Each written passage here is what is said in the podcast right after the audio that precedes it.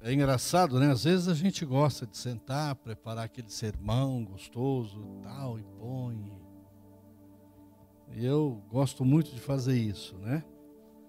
E hoje pela manhã eu estudava a ministração, que eu ia trazer para a igreja. E aí o Senhor mudou, falou: não, não é essa, é outra. Falei, amém, pai, então vamos lá. Se é para ser essa, né? Aí não deu tempo de eu preparar, de eu digitar, essas coisas todas, né? Porque Deus ele faz da forma que, que ele quer e deseja. Então eu tenho certeza que Deus vai falar muito conosco, como falou comigo também, porque nós estamos vivendo uma época de reflexão, queridos.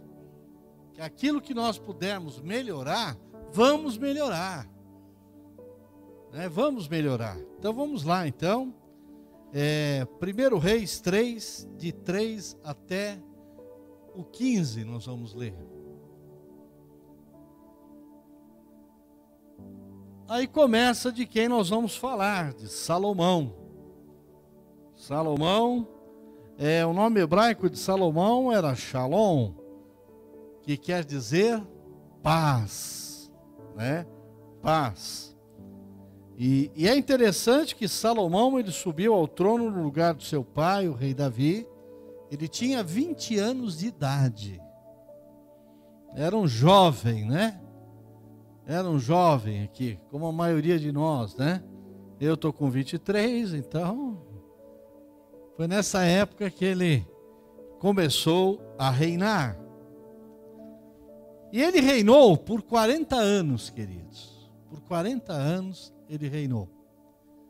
E quando ele assumiu o reinado, ele pegou uma situação bastante difícil com o povo. Era muito difícil lidar com o povo. E aí nós vamos ler aqui agora no 3 em diante para a gente começar a entender um pouquinho a história de Salomão e tudo que Deus deu a ele. Salomão amava ao Senhor andando nos preceitos de Davi, seu pai. Porém, ainda sacrificava ainda nos altos e queimava incenso. Foi o rei a Gibeão para lá sacrificar, porque era o alto maior. Ofereceu mil holocaustos Salomão naquele altar. Em Gibeão apareceu o Senhor a Salomão de noite em sonhos. E disse-lhe Deus a Salomão: Pede-me o que queres, que eu te dê. Respondeu Salomão: De grande benevolência usaste para com teu servo Davi, meu pai, porque ele andou contigo em fidelidade, em justiça, e em retidão de coração perante a tua face. Manifestasse-lhe esta grande benevolência e lhe desse um filho que se assentasse no seu trono, como hoje se vê. Agora, pois, ó Senhor meu Deus, tu fizestes reinar teu servo em lugar de Davi, diz Salomão, meu pai não passo de uma criança.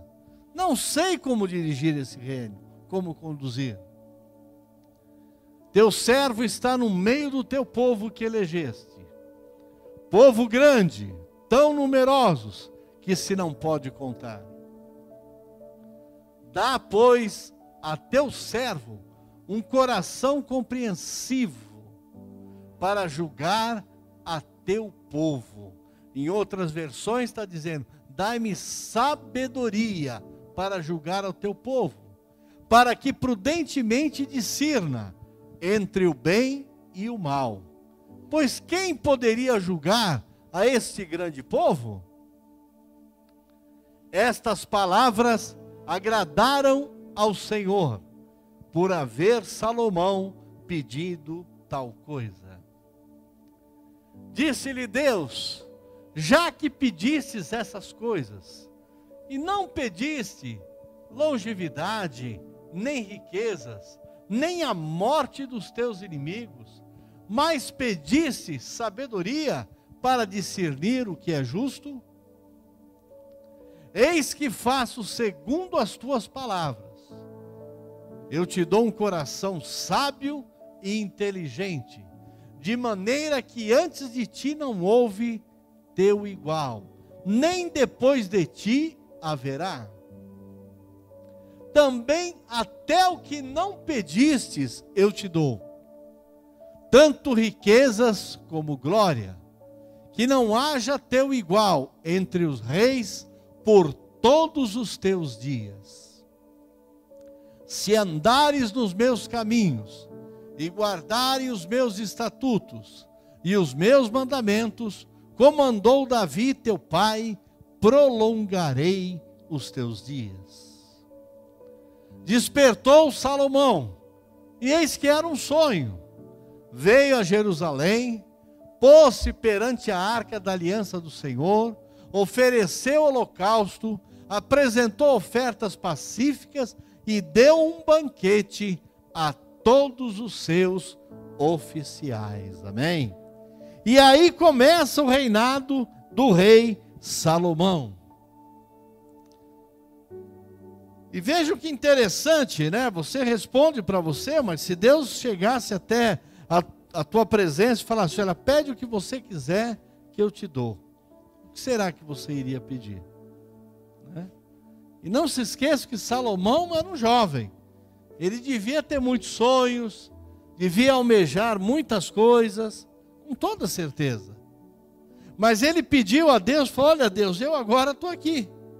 Meu pai morreu, o rei Davi, aquele que te serviu, que foi digno, que foi reto, o homem segundo o coração de Deus.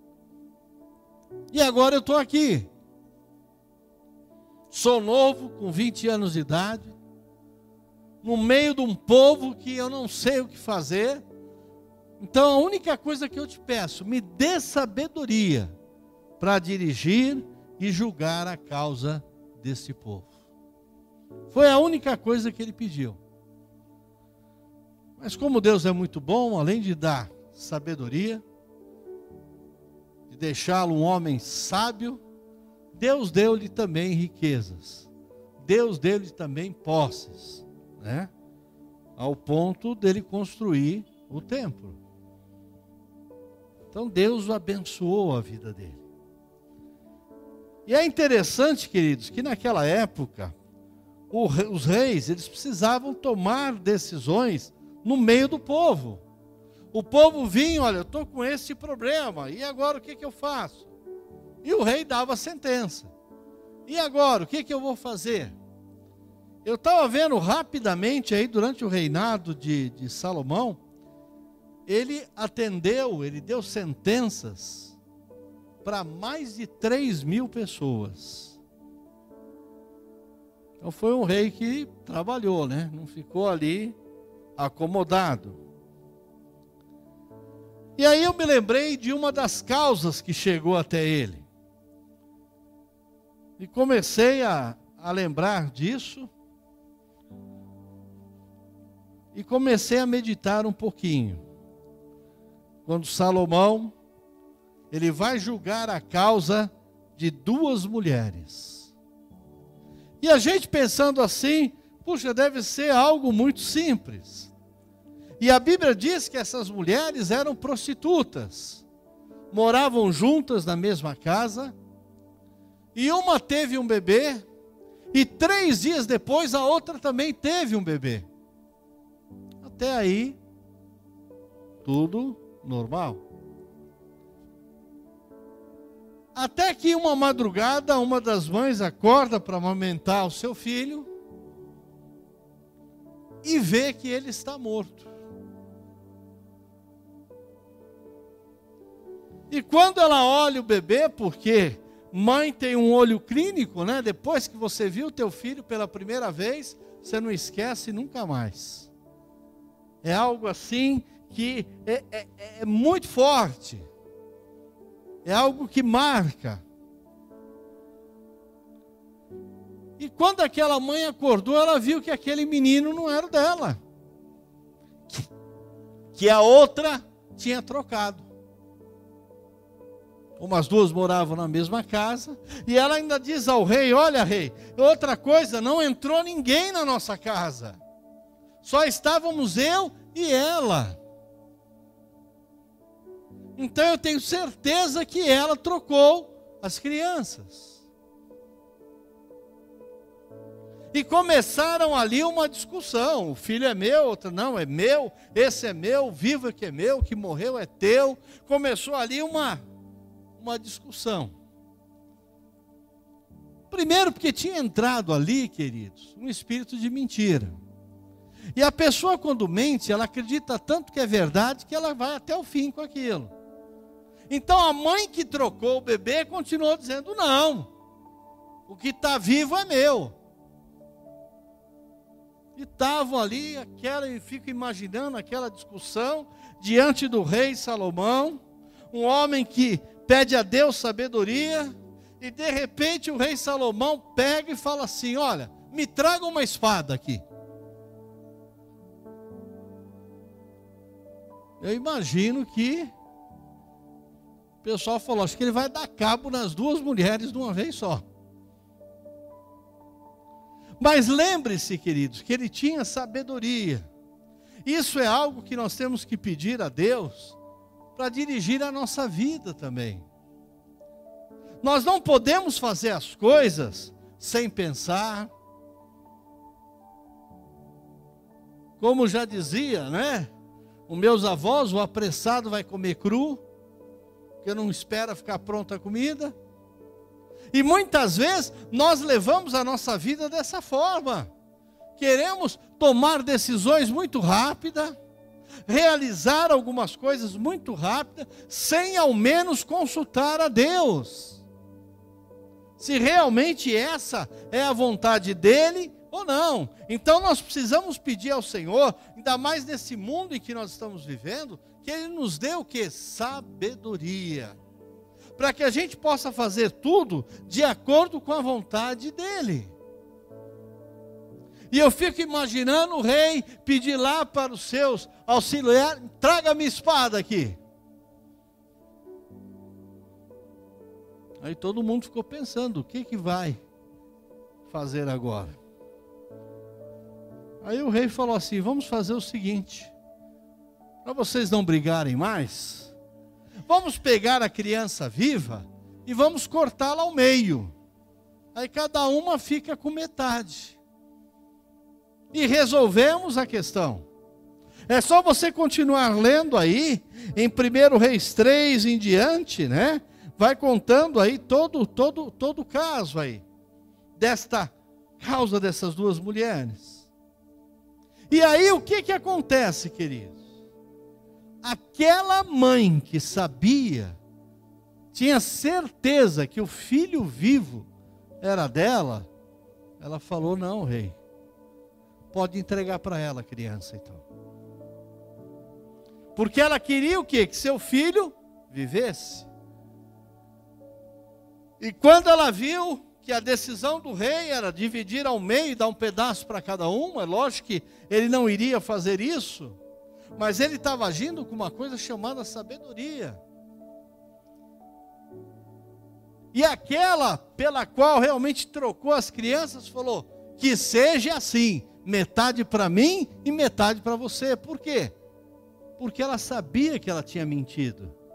Ela sabia que ela estava falando algo que não era verdade.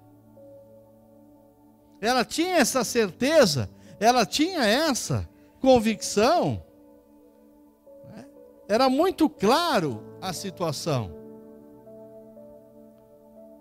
E aí, o rei Salomão, vendo que a outra falou: não, pode cortar e divide pela metade.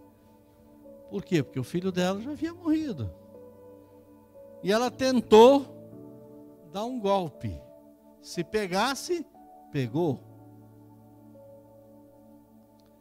E aí a gente aprende uma coisa, queridos, que diante de Deus realmente não fica nada encoberto. Nós podemos enganar o homem, tentar enganar, e às vezes até conseguir, mas diante de Deus não. E a mãe verdadeira falou: Não, Senhor, dirigindo-se ao rei Salomão, não. Entrega para ela a criança então. E aí o rei Salomão, com toda a sabedoria, pegou a criança e falou: Pode entregar para esta mãe que se recusa ver seu filho cortado ao meio, porque ela verdadeiramente é a mãe dessa criança. E aí a gente começa a, a pensar, né, queridos, na sabedoria que Deus deu a Salomão e a forma com que ele resolveu esta situação. A maneira com que ele tomou essa decisão. Ele sabia que aquela que falou, não, não, mate a criança, então entrega para outra. Ele falou, não, então essa aqui é a mãe verdadeira. Está aqui o seu filho. E essa foi uma das, das causas que Salomão é, teve que se posicionar. E que se ele não tivesse, queridos, a sabedoria de Deus, provavelmente, talvez ele não iria nem perder tempo com uma situação dessa. Poder não, vocês que se viram aí com isso aí, vocês duas aí, tomem a decisão que vocês quiserem tomar, mas não que ele pediu ao Senhor foi que Deus lhe desse sabedoria. E nós precisamos, queridos, nos dias de hoje e nos dias de sempre, pedir a Deus que Ele nos dê sabedoria. Porque muitas vezes nós achamos que nós somos donos da nossa vida, que nós podemos fazer o que nós quisermos. e não consultamos a Deus. Não paramos para orar ao Senhor. E aí as consequências começam a vir, começa a vir, começa a vir. Por quê? Porque nós não paramos para estarmos orando a Deus, queridos. E aqui a gente vê uma das mulheres trazendo uma grande mentira diante do rei, achando que ela iria ter uma vantagem tremenda, queridos. Ela falou: Não, agora eu vou resolver, eu vou ficar com a criança e vou bater o pé, vou convencer ao rei. E não foi isso que aconteceu. E aqui a gente aprende, queridos, uma grande lição para as nossas vidas: que verdade é sempre verdade. A verdade vem.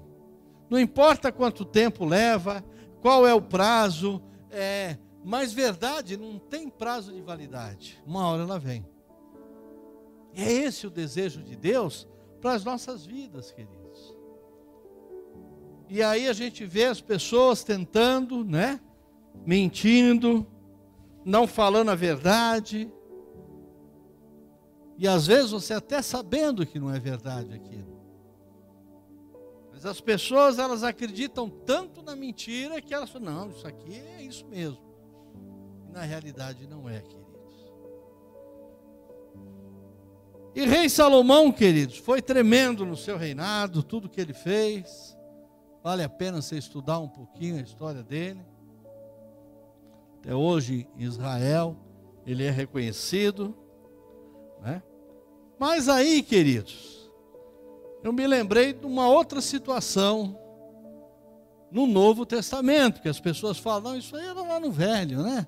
As pessoas têm costume de querer separar uma coisa da outra, mas um complementa o outro, queridos. É algo assim tremendo. Aí eu fui até Atos 5. Não vou ler, depois você pode ler em casa, né? que é confirmado, 5 de 1 a 10. Mas Atos 5 fala de um casal. Fala de uma família. Chamado ele Ananias e sua mulher chamava-se Safira. E aí nós estamos já agora lá. No Novo Testamento, Jesus já veio, Jesus já enfrentou a cruz, Jesus já subiu aos céus novamente, deixou o seu Espírito Santo aqui na terra, estaria conosco em todo tempo, em todo lugar. E aí, queridos, o que, que aconteceu com esse casal, Ananias e Sabia? E Safira? Fala para teu irmão, eles mentiram. Mas sabe como é que eles mentiram? Eles combinaram entre os dois. Então pegou ali marido e mulher e falou: ó, nós vamos contar essa história. Treina aí, como é que você vai falar para os apóstolos quando você estiver na frente deles? Então eles começaram, começaram a ensaiar. Ó, vamos falar isso, tal, porque envolvia dinheiro, envolvia valor. E eles haviam vendido uma propriedade. Então, o que eles combinaram? Nós vamos falar que vendemos por tanto. É por tanto que nós vendemos. Não vamos dizer a eles a verdade. E combinaram isso, queridos. E chega Ananias diante dos apóstolos. E aí eles perguntam para ele, né? Por quanto você vendeu a, a propriedade? E ele falou, portanto. Abre aí em Atos 5 para mim aí, por favor. Pode ser na NVI que fica mais fácil aí. Vamos.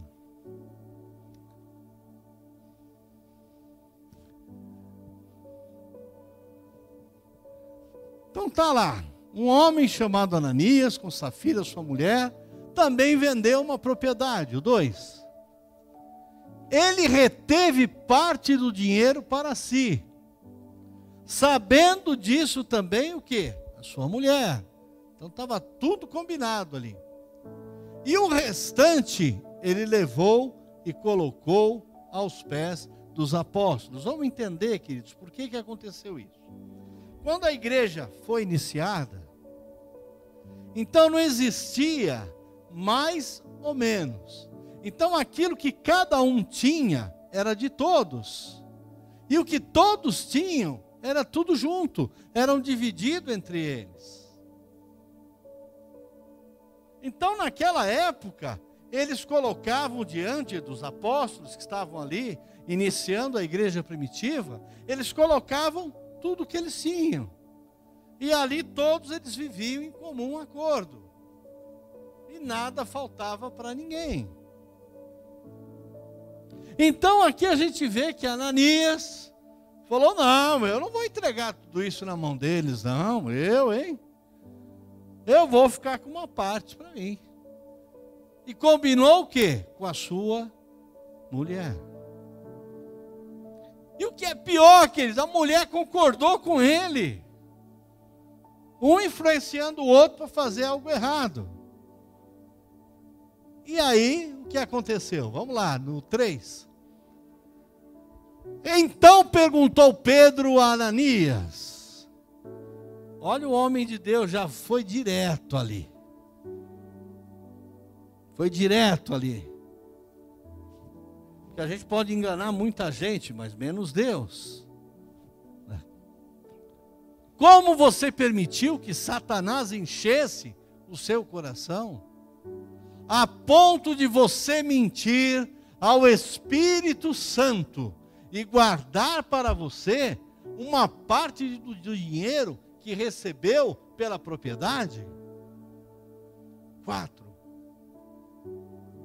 ele não pertencia a você. Então o que acontece? A igreja se iniciava, ninguém era obrigado a estar naquela igreja, mas ela tinha normas, eles tinham propósitos para ser realizados. E eu acredito que, através de todas essas ofertas que eles tiveram, é por isso que a igreja de Cristo chegou aqui no Brasil e no mundo todo né? tinha um propósito na terra ali, né? E ele diz, Pedro dizendo, não pertencia a você, e depois de vendido o dinheiro não estava em seu poder? O que levou a pensar em fazer tal coisa? Você não mentiu aos homens, mas sim mentiu a Deus. O 5. Ouvindo isso, Ananias caiu morto. Olha a recompensa que ele teve pela sua mentira, pela sua artimanha. Aqui diz claramente que ele caiu morto, e grande temor apoderou-se de todos os que ouviram o que tinha acontecido. Aí vocês falam, e Safira? Ela vai chegar três horas depois que isso aconteceu, sem saber de nada. Vamos lá para o seis. Então os moços vieram, envolveram seu corpo e levaram-o para fora e o sepultaram. Cerca de três horas mais tarde, entrou sua mulher, Safira, sem saber o que havia acontecido. Então acho que ela chegou lá, toda contente, toda sorridente, falou: Bom, eu e Ananias combinamos um negócio, eu acho que ele já fez a parte dele, agora eu preciso fazer a minha, né? E três horas depois ela chega lá. E Pedro agora pergunta para ela: Diga-me, foi esse o preço que vocês conseguiram pela propriedade? Respondeu ela: Sim, foi esse o preço. Então, aquela mentira, aquela armação toda errada agora, ela estava confirmando diante de Pedro. 9.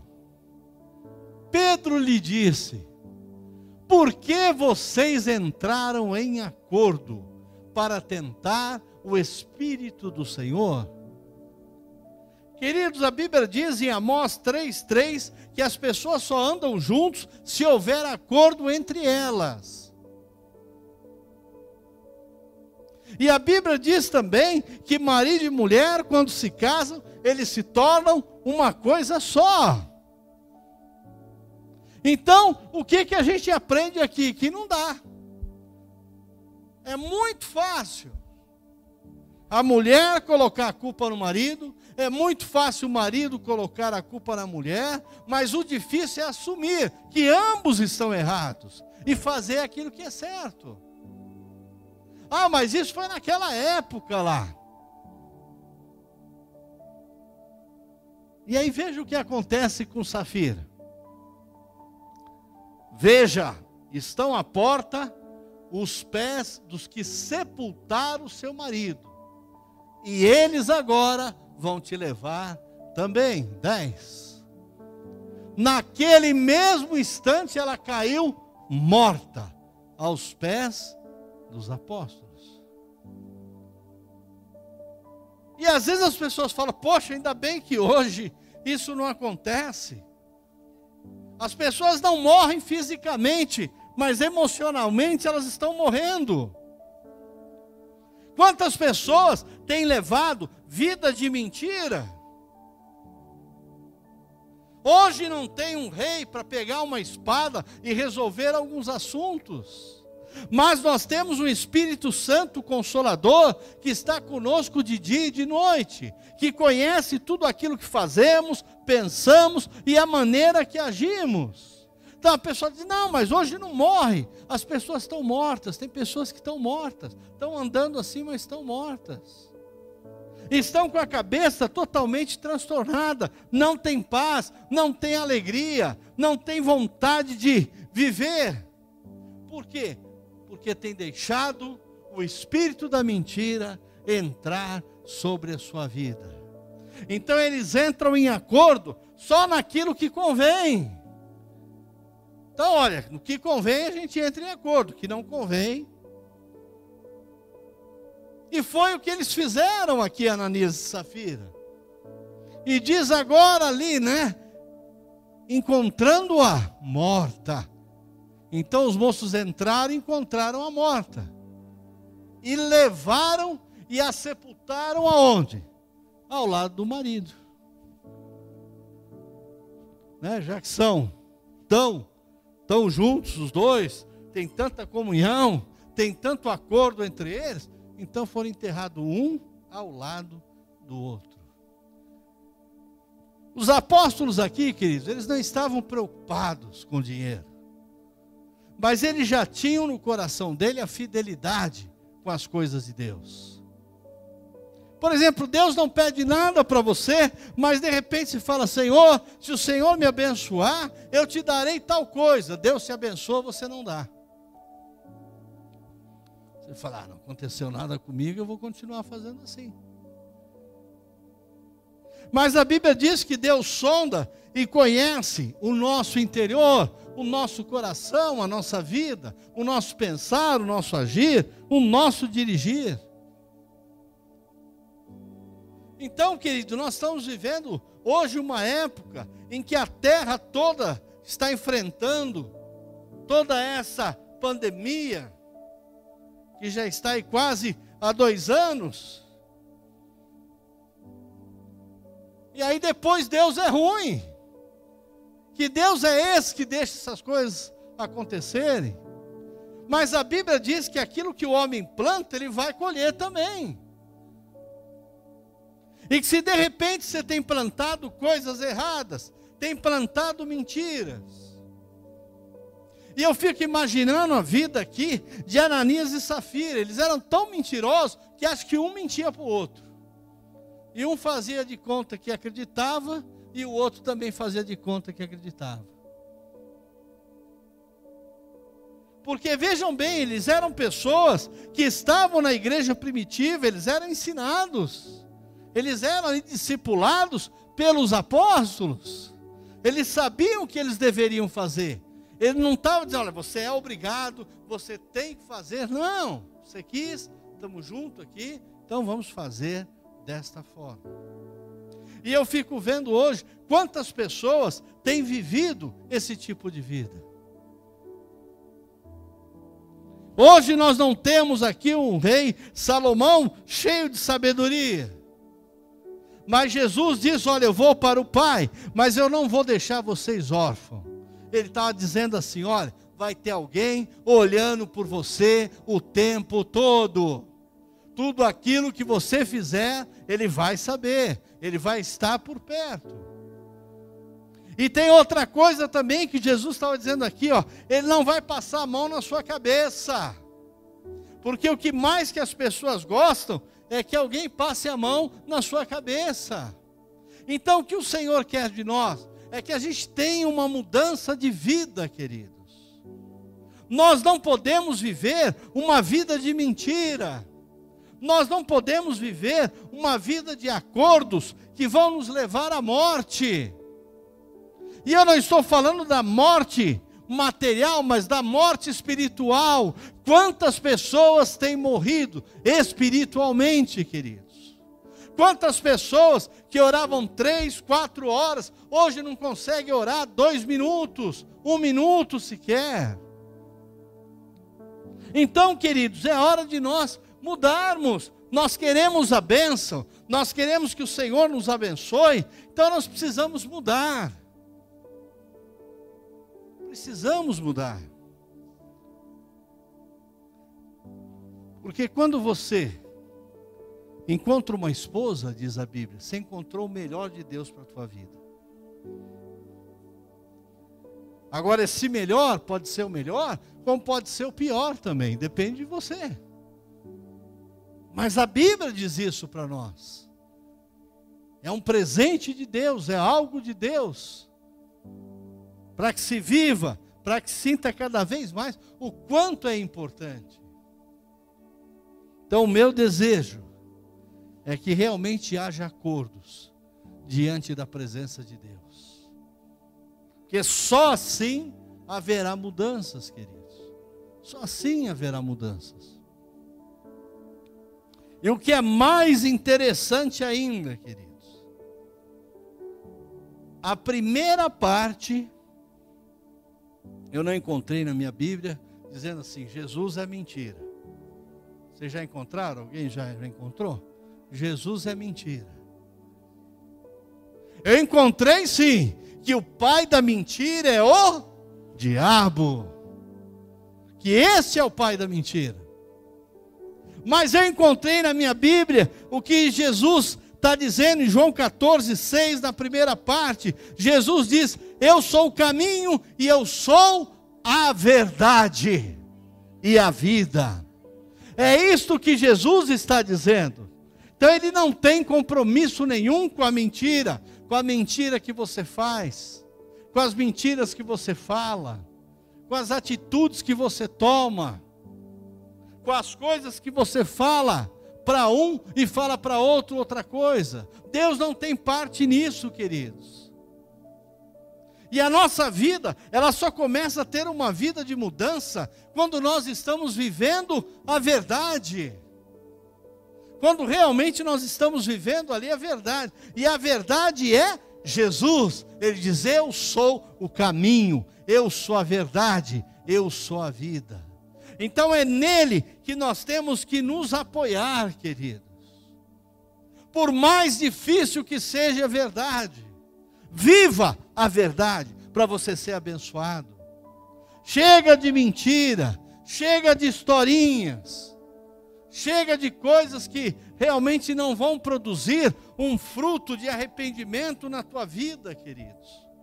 E eu fico pensando, né? Só aqui no Brasil nós já estamos quase atingindo 600 mil mortes. E eu ficava pensando, Senhor, será que essas pessoas tiveram a oportunidade de se arrepender? tiveram a oportunidade de te conhecer. É muita gente, queridos. E às vezes nós achamos que está sempre acontecendo com o outro, nunca com a gente.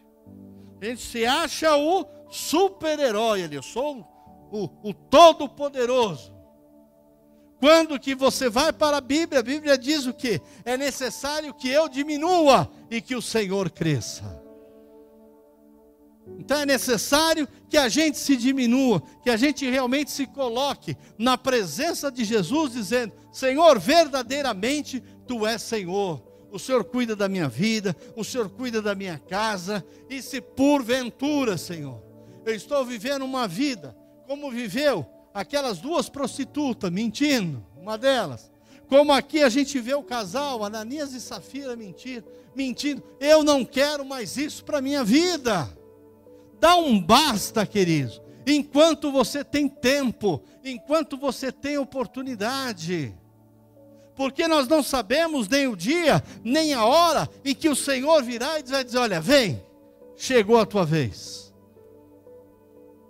Então é tempo, queridos, de nós pensarmos sobre isso, em todas as áreas da minha vida. É necessário que os casais permaneçam cada vez mais unidos, mais juntos, vivendo uma vida debaixo da verdade, porque Jesus é a verdade. E se você viver isso, queridos, você vai receber tudo aquilo que Ele tem para você e para a sua vida. Então, o meu desejo nesta noite é que a sua oração seja uma oração em que você vai pedir ao Senhor: Senhor, me dá sabedoria. Senhor, me dá forças para me mudar, Senhor. Eu não quero ser como uma daquelas prostitutas que trocou uma criança e manteve firme dizendo que não fez aquilo.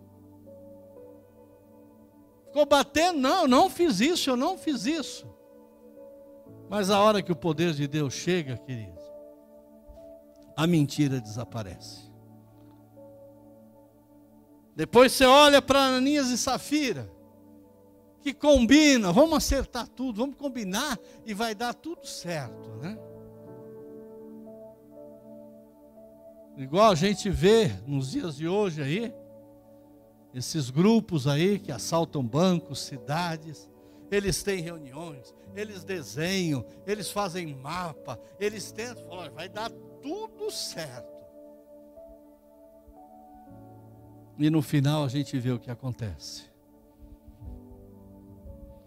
Queridos, a nossa vida só dá certo quando nós colocamos tudo diante do Senhor, que é a verdade. Ele sabe o que eu preciso, Ele sabe o que você precisa. E a Bíblia diz que Ele é poderoso para te dar muito mais do que você pede. Ele é poderoso para fazer isso. Então que a gente saia daqui hoje realmente falando, eu quero ter uma vida de verdade. E chega de mentira na sua vida. Porque isso é terrível, queridos. Isso é terrível. Porque numa família onde há mentira, os filhos já crescem debaixo dessa maldição de mentira. E começam a sofrer. E aí, ai, irmão, o que, que acontece com essa menina? O que está acontecendo com ela? Eu fiz de tudo por ela. O que está acontecendo é que ela vive debaixo de uma mentira. E que essa menininha hoje vai crescer, vai crescer, vai crescer, e daqui a pouco ela vai se tornar dona da sua vida. E ela vai enxergar, ela vai ver que na realidade a vida que passaram para ela não foi uma vida da verdade de Jesus Cristo. E eu estou dizendo isso para aqueles que ainda não têm Jesus como seu Salvador e para muitos que já têm também ou dizem que tem, mas continua vivendo uma vida de mentira. Meu irmão, mude hoje. Desça desse ônibus chamado mentira e pegue o ônibus certo, chamado verdade. E comece a viver o melhor de Deus para a sua vida, queridos. Porque isso é promessa da palavra de Deus. Que o melhor desta terra seria para nós mas se nós verdadeiramente estivermos ligados com quem? Com o Senhor Jesus na raiz de Jessé, agarrados ali firmemente. E aí sim, nós vamos começar a ver as coisas acontecer. E aí nós vamos poder declarar outra vez, agora eu estou vendo a diferença daquele que serve e daquele que não serve a Deus. Então, que o Espírito Santo, nesta noite, continue a falar sobre o teu coração. Que você possa meditar um pouquinho nas histórias, nessas duas histórias que eu contei. E às vezes alguém deve estar pensando: ah, mas isso acho que é indireta para mim. Realmente é. Se estiver pensando, é porque é. Deus está cutucando porque Ele quer o quê? Que você mude. Ele está querendo te dar a oportunidade de você mudar e começar a viver um novo tempo. E não importa, queridos, o tempo que nós temos de igreja, que isso não quer dizer nada, mas conta sim o tempo em que nós realmente nos entregamos, nos colocamos a Jesus e nos rendemos perante Ele. Amém, queridos? Vamos ficar de pé.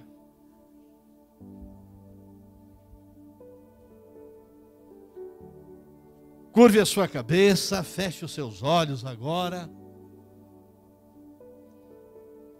Eu não vou pedir para que ninguém levante a mão, para que ninguém venha aqui na frente.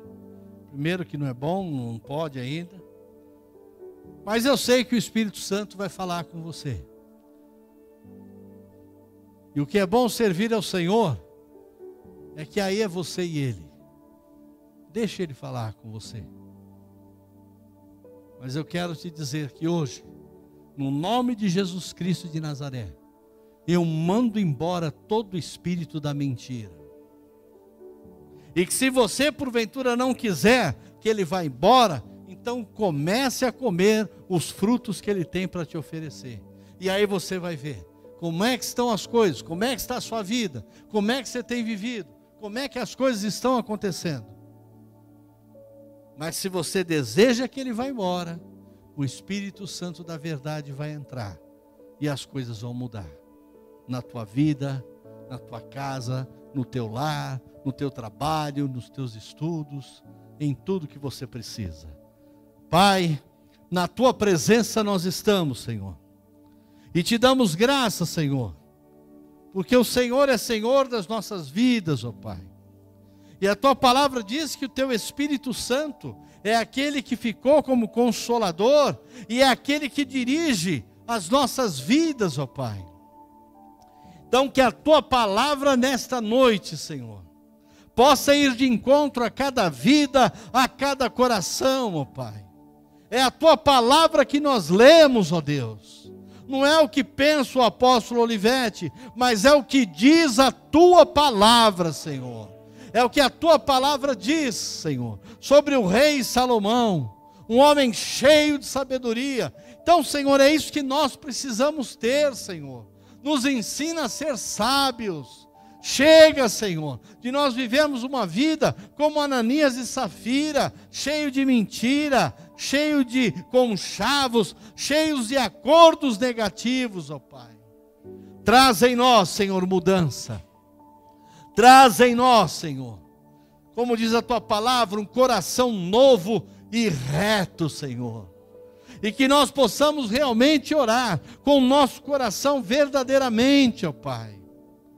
E agora, Senhor, em teu nome, Jesus, eu mando embora todo espírito de mentira, ó Pai. Pois a tua palavra diz que o Senhor é verdade, então é a verdade que tem que habitar em nós, ó Pai. Senhor, que o Senhor derrama, Senhor, sobre cada um, uma porção nova do teu Espírito Santo, Pai. Que o Senhor possa mudar o coração do homem, que ele tenha tempo para mudanças, ó Pai, porque nós sabemos que o Senhor morreu naquela cruz para que hoje eu e cada um de vocês e todos aqueles que nele crê, Senhor, não perecesse, mas tivesse a vida eterna. O Senhor foi o sacrifício vivo, santo e agradável a Deus, ó Pai. O Senhor veio, Jesus, para que nós tivéssemos uma nova oportunidade, Senhor. E eu creio que hoje o Senhor está nos dando mais uma oportunidade. Nós não vamos poder chegar diante da tua presença e dizer: Não, eu nunca ouvi falar, nunca ninguém me falou. Não, porque nesta noite o Senhor está nos ensinando que o Senhor não é um espírito de mentira, mas o Senhor é o espírito da verdade, ó Pai. Que o Senhor é o caminho, o Senhor é a vida, e em Ti nós cremos, ó Pai. Faz em nós, ó Pai, uma nova criatura, ó Pai. Nos permita, muitas vezes, a nos colocarmos nas mãos do oleiro, como vasos quebrados, destruídos, Fala, Senhor, faz o novo, conforme o Senhor quer e o Senhor deseja, Pai. É o que nós oramos e te pedimos no nome poderoso de Jesus Cristo de Nazaré. Amém e amém, Jesus. Amém, queridos.